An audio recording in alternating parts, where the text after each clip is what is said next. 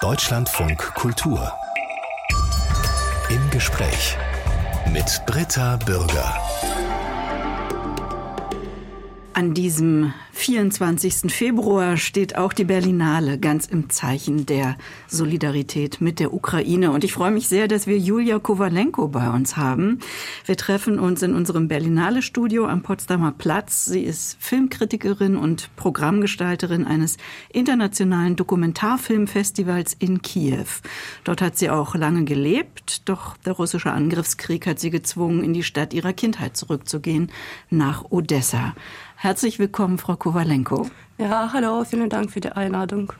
Vor genau einem Jahr, wo waren Sie da? Was haben Sie gerade gemacht, als Sie erfahren haben, dass Russland die Ukraine angegriffen hat? Also, das ist eigentlich ein anderes Leben, äh, würde ich sagen. Ich war in Kiew und ich habe das von meiner Mutter äh, erfahren. Äh, meine Mutter hat mir angerufen und hat äh, gesagt, das ist ein Krieg. Und viele Städte wurden bombardiert und das war wirklich würde ich sagen, unglaublich, weil ja, also bevor den Tag äh, waren viele Menschen in der Ukraine fast sicher, dass es nie passiert wird. Das ist etwas, was eigentlich ja dumm ist, weil wir hatten ein Krieg seit 2014 und äh, das war wirklich eine äh, große Möglichkeit.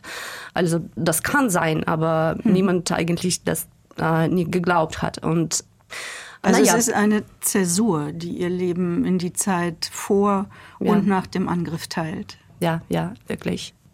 Die ukrainische Filmkuratorin Julia Kowalenko arbeitet unter anderem als Programmgestalterin des internationalen Dokumentarfilmfestivals Docu Days. Das gibt's seit 20 Jahren in Kiew.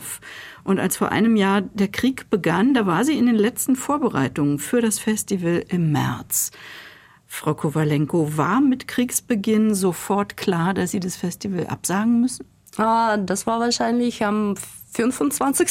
Februar, also am ersten Tag des äh, Krieges, wussten wir eigentlich nicht, was sollen wir machen und wahrscheinlich glaubten wir doch, dass wir irgendwie ein Festival weitermachen können. Aber natürlich an den nächsten Tagen wurde so klar, das ist einfach unmöglich. Und äh, wir sollten alles absagen oder mindestens äh, verschieben. Und äh, niemand wusste, wie lange das kann dauern. Aber ja, und danach, äh, wahrscheinlich eine Woche äh, nach dem Anfang des Krieges, haben wir eigentlich entdeckt, dass es eigentlich nie genug ein, ein Festival zu verschieben oder weiter zu planen, äh, weil äh, viele Menschen, Filmmacher und Filmmacherinnen in der Ukraine eigentlich eine sehr praktische Hilfe brauchen. Also sie, ja.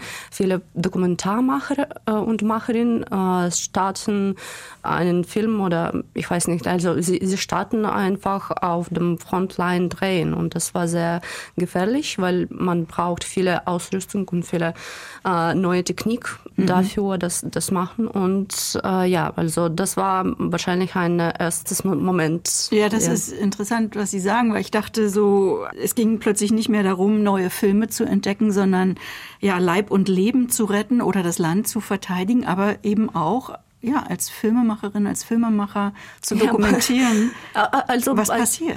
Äh, mir scheint, das ist eine sozusagen Natur den Dokumentarmacher und Dokumentarmacherinnen. Äh, sie versuchen etwas filmen und drehen, weil es ist sehr wichtig für solche Menschen. Ich kann mich selbst das nicht vorstellen, dass ich äh, in Frontline gehen und etwas äh, einfach drehen oder filmen. Ich habe keinen Mut dazu. Mhm. Aber viele äh, meiner Kollegen, die in Filmindustrie arbeiten, arbeiten. Sie, äh, sie starten das machen gerade an, den, an dem Anfang. Hier auf dem Festival ist ja auch eine junge Regisseurin, die mit, aus der Ukraine, die mit einem Jugendfilm hier vertreten ist. Die hatte ihre Dreharbeiten tatsächlich unterbrochen, um für einige Monate als Freiwillige zu kämpfen. Ja. Wie ist das für Sie zu erleben, dass Menschen, die einem nahe sind, sich plötzlich bewaffnen, sich der Armee anschließen? Äh, ja, also diese Person heißt Alisa Kovalenko. Sie ist eine ukrainische Regisseurin und sie ist sehr mutig. Also ich, ich, äh, sie sind äh, nicht verwandt. Es nein, derselbe Nachname. No. also ihr erster Film ähm, war auch äh, mit dem Krieg verbunden und aber äh, sie hat diese Erfahrung auf dem Frontline äh, zu sein. Und wahrscheinlich deswegen war es äh, für sie ich weiß nicht, nicht leicht, aber das war so ein natürlicher Schritt für, für sie mhm. eigentlich so, so machen und auf äh, den Frontline so zu gehen. Aber ja, äh, ich habe ein paar Kollegen und Freunde, die niemand auf dem Frontline waren. Äh, zum Beispiel Viktor Onesko, er war ein sehr schöner Regisseur der, dem Schnitt, Schnitter eigentlich. Cutter. Mhm. Ja, Cutter. Monteur. Und wir haben viel mit, zusammen äh, mitgearbeitet auf dem Festival. Er hat uns äh, viel geholfen. Und er ähm, war am den Krieg äh, im März äh, gegangen. Und am 13. Dezember wurde er getötet.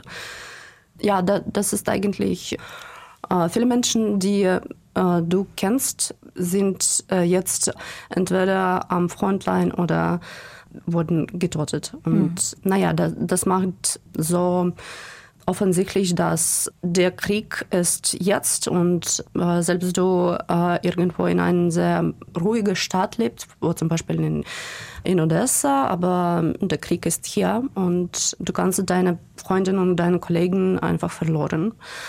Naja, und. An welchem Punkt haben Sie selbst beschlossen, Kiew zu verlassen und zurückzugehen nach Odessa, wo Sie aufgewachsen sind? Meine Eltern äh, wohnen jetzt in Odessa und das war für mich eine natürliche Entscheidung. Also ich konnte in Kiew weiterbleiben, aber ich fühlte eigentlich, das wäre ein bisschen ruhiger für mich, näher zu meinen Eltern sein, weil meine Eltern wollten nicht aus den Odessa und aus der Ukraine eigentlich irgendwo hin, ja. Derzeit planen Sie die 20. Ausgabe der Docu Days, ja. dieses Dokumentarfilmfestivals. Das soll diesmal in der ersten Juniwoche in Kiew stattfinden. Wie plant man ein Filmfestival mitten im Krieg? Ah, naja, das ist eine komische Situation. Also wir, wir planen da, dieses Festival und hoffentlich ist alles wird okay. Aber natürlich gibt es ein, ein Risiko, dass es nicht klappt. Also wir sehen, dass äh, der Krieg äh, eskaliert und ja, ja, also trotzdem planen wir das. Was bringt den Krieg äh, Neues in der Vorbereitung des Festivals ist eigentlich diese Sicherheitsfragen. Also wie kann man eine Veranstaltung äh, vorbereiten, darum, dass äh, also alles sicher äh, mhm. wird und die Menschen eigentlich, die Zuschauer eigentlich einen Film schauen und ja, man muss den möglichen Luftalarm mitdenken. Naja, und dann sollen wir die ähm, Filmvorführung stoppen und dann verschieben und dann neue starten und so weiter und so weiter. Äh, und das ist natürlich ein bisschen äh, schwer und kann man nicht das äh, regulieren. Deswegen sollen wir einfach immer berücksichtigen, dass alles ähm, nicht klappt kann. Das klingt so, als wenn Sie das ja mit einplanen, dass es möglicherweise nicht stattfindet, aber durch die Arbeit und die Vorbereitung auch eine Art Normalität in ihrem Leben aufrechterhalten?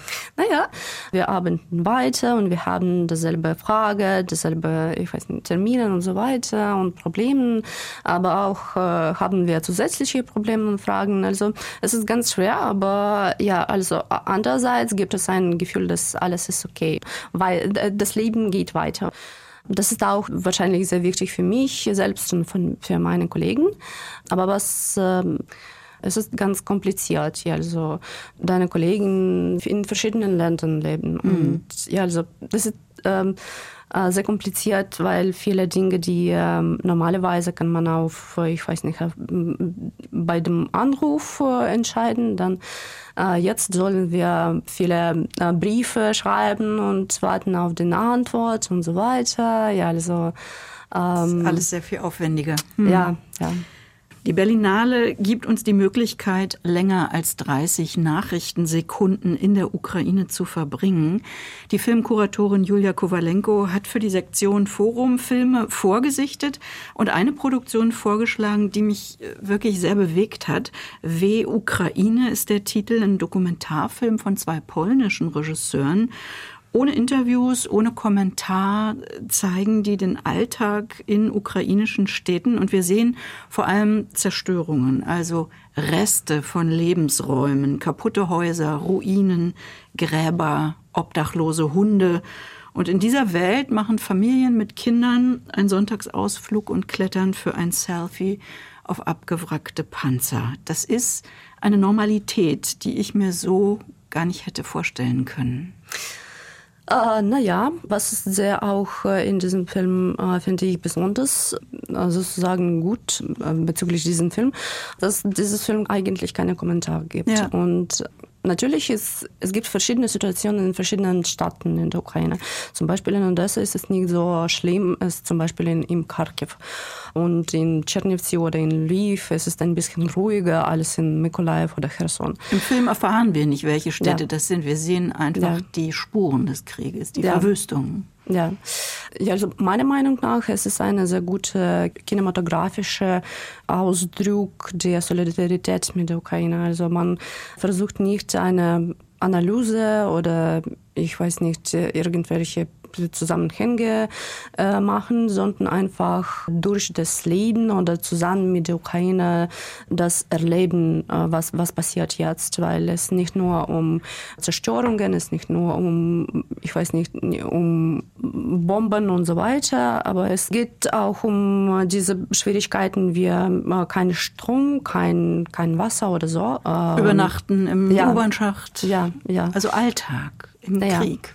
Und das ist sehr, sehr, sehr wichtig, falls man über den Krieg äh, spricht, dann meiner Meinung nach soll man auch das verstehen, dass es nicht nur um diese, diese Kriegfeld geht, nicht nur um diese Bomben und so weiter und Zerstörung und so weiter. Aber es ist äh, ganz komplizierte Alltagsleben.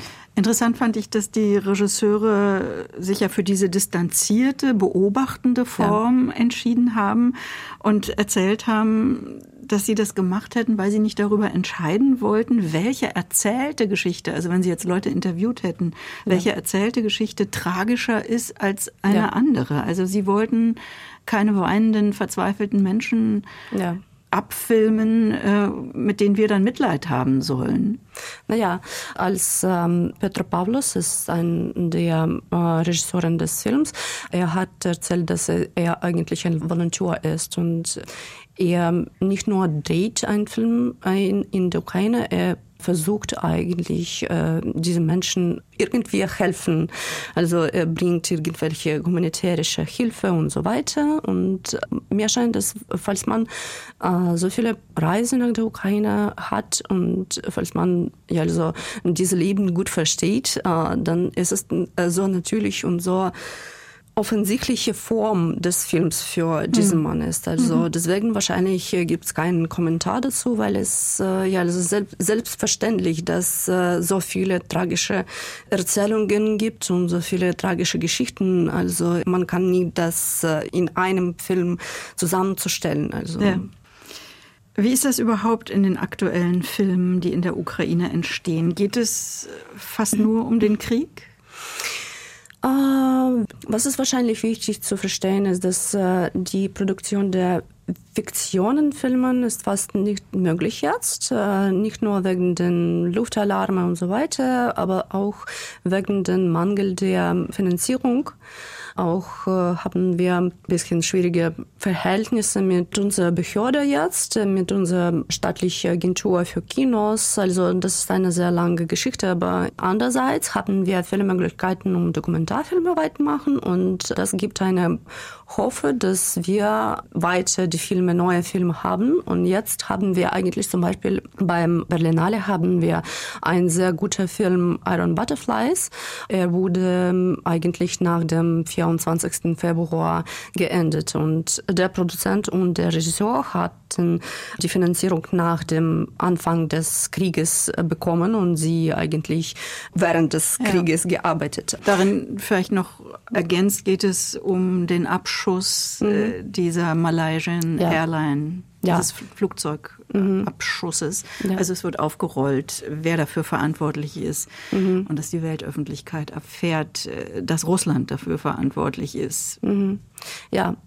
Das ist ja ein, ein guter Film. Dann hatten wir auch äh, ein paar Filme, die jetzt in äh, Produktion stehen und die eigentlich wurden gestartet eigentlich am, nach dem 24. Februar. Also ein paar Regisseuren, die eigentlich auf dem Frontline gedreht haben, sie cutten diese Filme jetzt. Also hoffentlich werden wir auch diesen Jahr ein paar neuen Filme haben. Ja, also mhm. äh, das geht weiter, aber es, es ist ein bisschen schwer und äh, am schlimmsten die Situation ist mit der Fiktionfilmen. Ja. ja. Offensichtlich. Sie sind ja auch Filmkritikerin, hatten oder weiß ich nicht, haben noch einen eigenen Blog.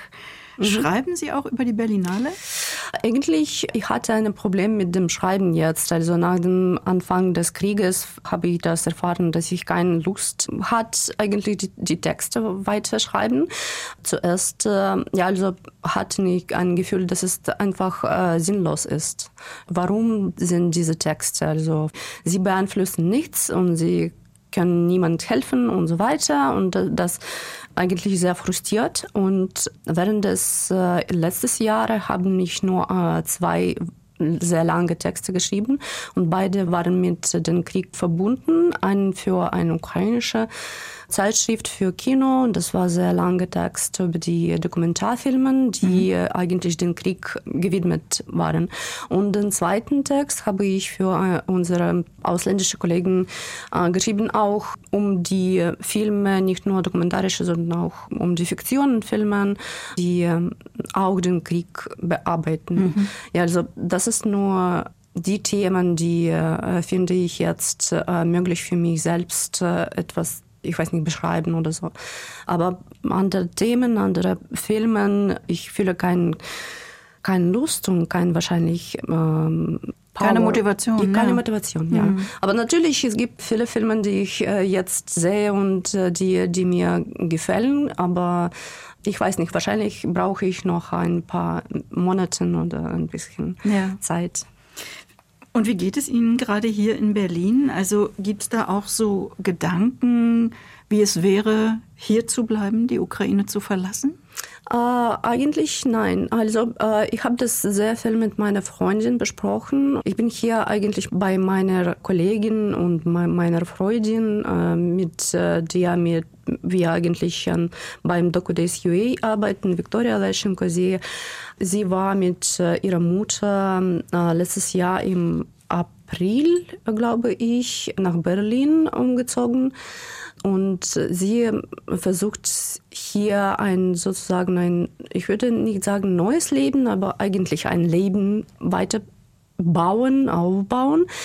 Ich sehe, wie schwer ist es und ich sehe, dass es nicht eine so Situation, der ich mich vorstellen kann. Äh, ich fühle mich ganz, ganz normal, ganz gut in Ukraine, in der Ukraine. Und wahrscheinlich nach dem Anfang des Krieges letztes Jahr äh, fühle ich es ganz akut oder ja, also das ist sehr wichtig für mich, diese Verbindung mit der Ukraine einfach haben und ja, also nicht verlieren. Ja, also nach so viele tragische Geschichte, nach, nachdem du einen Kollegen oder einen Freund verlierst, äh, das ist ein bisschen schwer für dich, irgendwo anders gehen, als ob es äh, du etwas sehr Wichtiges verliert. Ich, mm, ich würde in der Ukraine bleiben, wäre es möglich. Also falls es okay und falls man einfach arbeiten und bleiben kann, dann wird es okay für mich in, in der Ukraine bleiben. Julia Kowalenko ist im Südwesten der Ukraine aufgewachsen, in der Hafenstadt Odessa. Aus was für einer Familie kommen Sie? Wie sind Sie aufgewachsen? Mein Vater ist ein Journalist und er war ein Militärjournalist. Er arbeitet seit langem für eine Militärzeitschrift. Äh, meine Mutter ist Chemiker Sie hat ein Labor für diese chemische Analyse geleitet seit zwölf Jahren oder so. Ich wurde im Ungarn geboren, in einer kleinen Stadt Sekeschwächer und dann nach der Ukraine zurückgekommen mit meiner Familie und so. Und seit äh, 90er Jahren bin ich in Odessa gewachsen und das ist eine sehr wichtige Stadt für mich, selbstverständlich. Ähm, Haben Sie immer ukrainisch gesprochen in der Familie? Nach 2014 Jahren habe ich das angefangen, nur auf ukrainisch mit meinen Eltern gesprochen. Das war nicht sehr leicht für sie, auch auf die ukrainische Sprache, weil sie eigentlich, sie wurden in Sowjetunion gewachsen und äh, sie hatten eine so Sowjetunion Ausbildung und so. Und das war normalerweise für die Menschen damals auf Russisch sprechen, aber die Familie meiner Mutter, die eigentlich haben auf Ukrainisch viel gesprochen. Äh, die Familie meiner Vaters, ich habe das fast nie gehört, dass sie auf Ukrainisch gesprochen haben, aber fast alle meine Verwandten wurden in der Ukraine geboren und wurden in der Ukraine gewachsen und haben eine Ausbildung in der Ukraine bekommen. Aber nach 2014, wann ich das verstanden habe, dass es eigentlich eine Sprache sehr wichtig für die Identität, für die soziale, für Gesellschaft gesellschaftliche Frage für die Politik und so weiter und so weiter. Und das eigentlich eine sehr wichtige Frage für die Ukraine. Wann ich das entschieden habe, dass ich auf Ukrainisch nur, nur sprechen wollte, dann meine Eltern hatten auch das angefangen, auf Ukrainisch sprechen und jetzt meine Mutter spricht auch auf Ukrainisch, mein Vater auch das versucht, äh, die Ukrainisch üben. Ja. Warum sprechen Sie Deutsch? Ich habe das äh, an der Uni gelernt. Ich habe meine Promotionsarbeit verteidigt in 2017. Kulturwissenschaften. Ja, in mhm. Kulturwissenschaften. Und dann soll man irgendwelche Texte auf Originalsprache lesen, mindestens und so weiter. Und das war wirklich für mich sehr interessant. Und dann, ja, eigentlich habe ich äh, ein paar Mal ins Deutschland gekommen, um mein Deutsch ein bisschen zu ja. praktizieren. Aber natürlich mache ich jetzt viele Fälle. Ich weiß weiß das, aber. Ich verstehe sie gut. das ist das Wichtigste, glaube ich. Ja. Film, Kino spielte in dem Studium auch eine Rolle. Naja, zuerst war es ein Hobby und dann wurde es als ein äh, sozusagen ein beruflicher Topic. Mhm. Sie schreiben Filmkritiken, haben die Filmzeitschrift Cinetikle herausgegeben, sind heute vor allem als freie Filmkuratorin tätig und ich vermute, dass vieles davon nur sehr gering oder auch gar nicht bezahlt ist von dem, naja. was Sie machen. Wie sichern Sie Ihren Lebensunterhalt? Falls ich für Cinetikel äh, geschrieben habe, arbeitete ich auch als äh, PR-Manager bei der Universität und dann hatte ich auch eine Stelle als äh, Programmdirektorin des Kinos in Odessa und wir versuchten Independent Cinema dort zeigen. Das war nicht eine sehr einfache Entscheidung. Die Filmindustrie in der Ukraine war damals ganz am Anfang, würde ich sagen, der Entwicklung und da war sehr viele Probleme und so weiter. Sie reden in der Vergangenheit. Wovon ja. leben Sie heute? Äh, ja, eigentlich mein Haupteinkommen ist von meiner Arbeit beim DocuDays UA. Ich und meine Kollegen Vika Leschenko, wir haben letztes Jahr ein Independent Union für Filmkuratoren gegründet und versuchen wir ukrainische Programme, Filmreihen, Filmvorführungen und so weiter in verschiedenen Ländern organisieren. Da gab es ja auch eine Reihe, die in Deutschland ja. auf Tour gegangen ist, ne? Ja. im letzten Herbst ja. oder Winter. Ja in ja. Berlin, mhm. Leipzig, Hamburg, glaube ich. Mhm. Ja, ja. Ah, das war eine sehr gute Erfahrung zusammen mit Deutsche Kinemathek. Und dann versuchen wir auch etwas Ähnliches in verschiedenen anderen Ländern organisieren. Sie haben ja auch, da möchte ich noch drauf kommen, schon selbst Filme gemacht. Zumindest weiß ich von einem Projekt über ukrainische Zwangsarbeiterinnen, Zwangsarbeiter, ja. den sogenannten Ostarbeitern, die mhm. ab 1942 in Deutschland eingesetzt wurden, mehr als zwei Millionen Menschen. Mhm. Wie sind Sie auf dieses Thema gekommen? Was hat Sie daran besonders interessiert? Ah, das äh, haben wir zusammen mit äh, den Studenten. Ich arbeite damals an der Uni als Lehrerin. Da hatten wir ein Projekt. Wir wurden von unseren Kollegen in Bremen kontaktiert. Also sie hatten uns hm, gesagt, dass sie hatten ein, ein List von die Ukrainer, die wurden während des Zweiten Weltkrieges in Bremen als Ostarbeiter gezwungen zu arbeiten. Und äh, sie hatten eine Idee, wahrscheinlich können wir ein paar von diesen Menschen in der Ukraine gefunden oder irgendwelche Geschichte über diese Menschen finden. herausfinden. Ja. Mhm. Ja, also das war für die Studenten sehr interessant. Also es ist sehr wichtig als Instrument für die Studenten etwas Neues zu erfahren. Julia Kowalenko, die Berlinale hat sich in diesem Jahr entschlossen, keine Filme aus Russland zu zeigen. Wie stehen Sie zu dieser Frage? Äh, ich freue mich. naja, also äh, ehrlich gesagt, es ist ähm, eine sehr große Frage. Die ukrainische Filmmacher, Filmmacherin, meine Kollegen und Kolleginnen, wir fordern keine Zusammenarbeit mit äh, russischer Filmindustrie zu haben. Es ist sehr pragmatischer Niveau sehr, sehr wichtig, weil falls man eigentlich weiter diese Zusammenarbeit macht, das bedeutet, dass alles ist okay und dass Russland kann alles machen und kann alles tun, egal ob äh, sie eigentlich in der Ukraine macht und so weiter. Aber auch es ist äh, wichtig darum, dass diese kritische Stimmungen aus Russland, sie hatten keine sehr starke kritische Stimmung und die Propaganda in Russland versteht das sehr gut. Was macht diese Propaganda? Also diese Logik ist sehr pervers.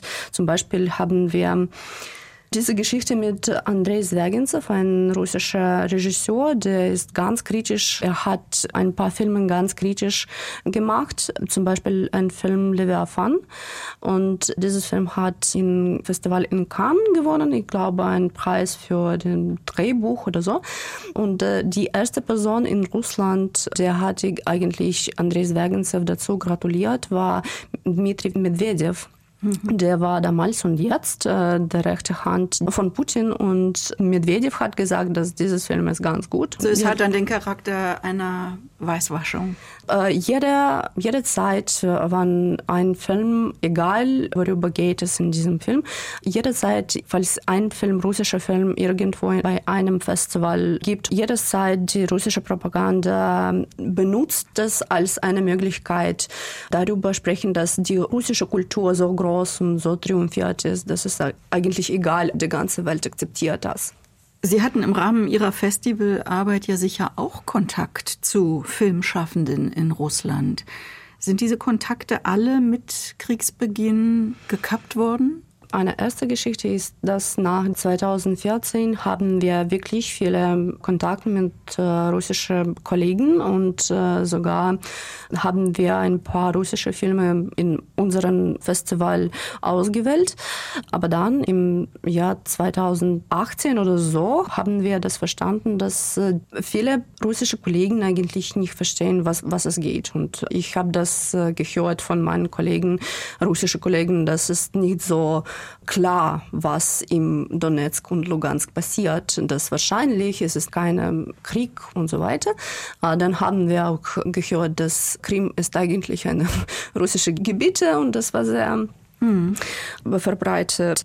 Und nach dem 24. Februar, das ist eigentlich die, die zweite Geschichte, ich habe keine Kontakte mit meiner russischen Kollegin, weil sie eigentlich hat mir nichts geschrieben, sogar eine Zeile, also nichts, äh, Entschuldigung, nichts, also nichts. Das heißt, eigentlich sind die Kontakte auch von der anderen Seite abgebrochen ja. worden. Ja, das ist nicht, weil ich solche Kontakte haben wollte, aber das ist auch um ihre Reaktion. Also ich sehe nichts von dieser Seite. Wir können jetzt auf der Berlinale einige Filme aus der Ukraine über die Ukraine sehen. Auch Sean Pence Dokumentarfilm Superpower hatte hier seine Weltpremiere.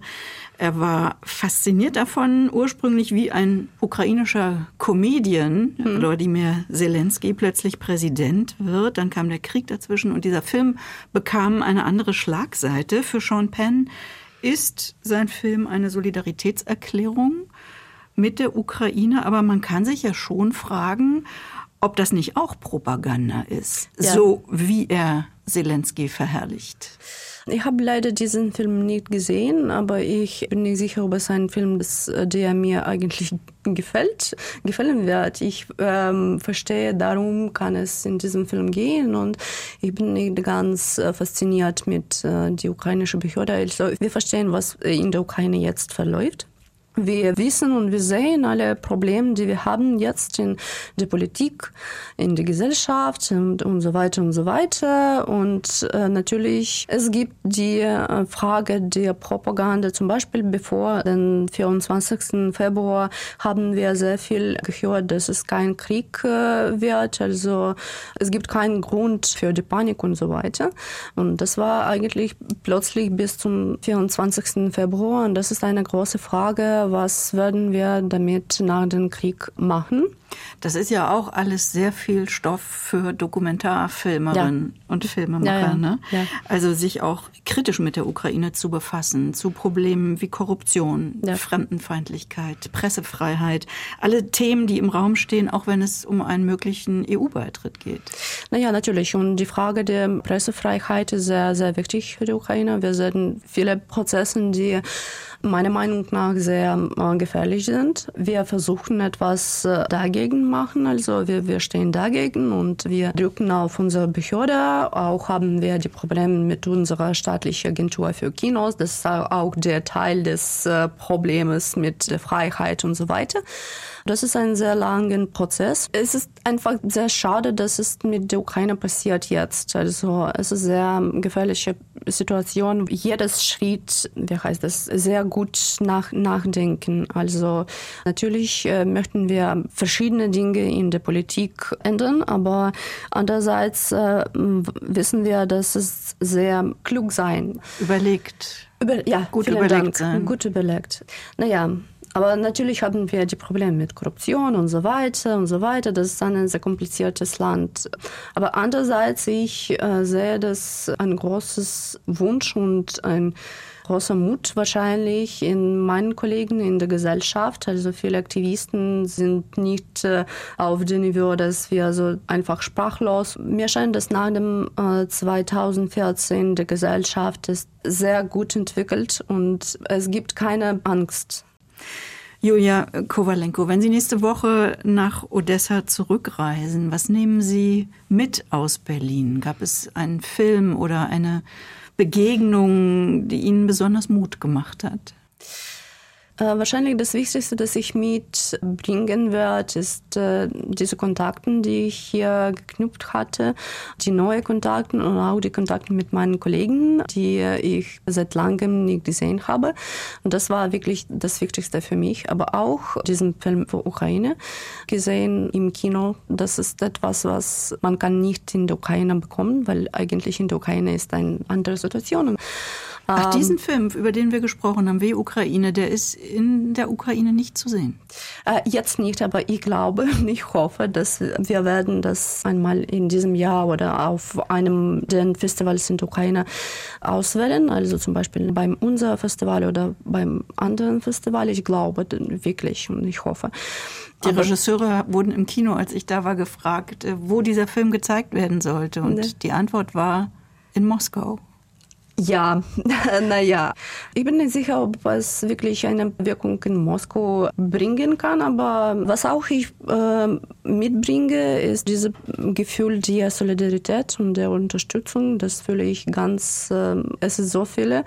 Ich fühle das von meinen ausländischen Kollegen und natürlich von deutschen Kollegen. Das ist sehr unglaublich. Also ohne diese Unterstützung äh, wäre keine Überzeugung darin, dass Ukraine eigentlich äh, diesen Krieg enden kann. Oder ich, ich würde das nicht sagen gewinnen, aber enden. Julia Kowalenko, alles Gute für Sie persönlich. Vielen Dank. Und für Ihre Arbeit und danke für das Gespräch. Vielen Dank für das Gespräch. Ja.